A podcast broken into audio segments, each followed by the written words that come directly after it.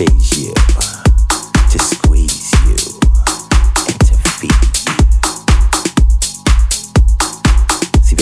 know,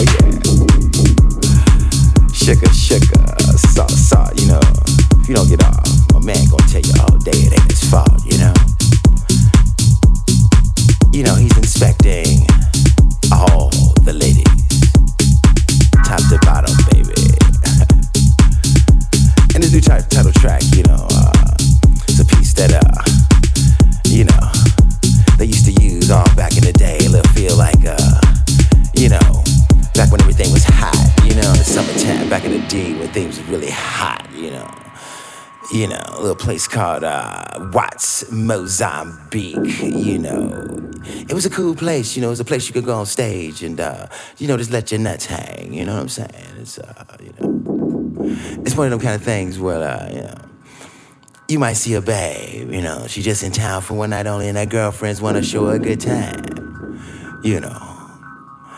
You know, and uh, you know, back when we was doing it real, real big, real big, you know. You know, we used to come out in a group. We used to strike a pose, 45 degrees. And we used to low lick 'em. It was going down. you know what I mean? Whatever it took.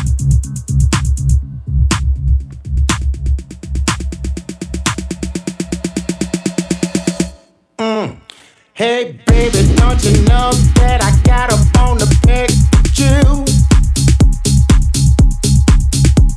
Now why you didn't tell me that you didn't like the freaking things I do? Say yeah.